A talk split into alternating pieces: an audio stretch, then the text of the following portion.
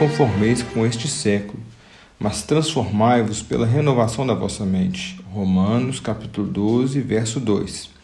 Todo cristão vive ou já viveu a tentação de querer ser mais agradável e interessante para os que vivem conforme o padrão desta era.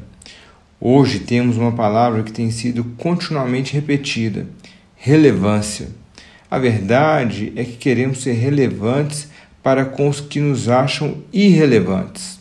Nosso desejo de ser relevantes para com homens que não temem a Deus nos tornam irrelevantes para com o nosso Salvador e o seu reino. Precisamos entender que os que desejam somente as coisas que o mundo e o presente século podem oferecer não querem e não buscam a Deus. Não o Deus que pede que a cada dia busquemos ser transformados para sermos mais santos, esforçando-nos para fazer a vontade de Deus. Lembremos-nos que a Escritura diz: aquele que diz que permanece em Jesus deve andar como ele andou. Fato é que esse mundo, esse século, assedia ferozmente os crentes para que não tomem a forma de Cristo, antes tomem a forma do mundo. Esse mundo torna-se para o cristão algo como uma prensa poderosa que dia e noite tenta nos conformar. Somos como o aço sobre a bigorna, onde Satanás e seus demônios manejam suas ferramentas contra nós.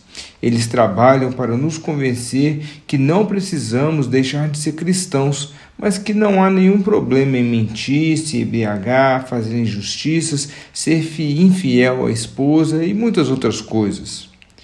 Todavia, precisamos nos lembrar: a amizade do mundo é inimiga de Deus. Aquele que quiser ser amigo do mundo constitui-se inimigo de Deus. O cristão verdadeiro era inimigo de Deus e objeto da sua ira.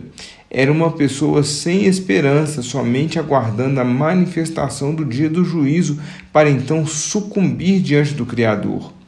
Éramos, não somos mais, pois desde que passamos a crer em Jesus, o Espírito Santo nos transforma e começa a obra de santificação, pois passamos a ser novas criaturas, passamos a ter a mente de Cristo.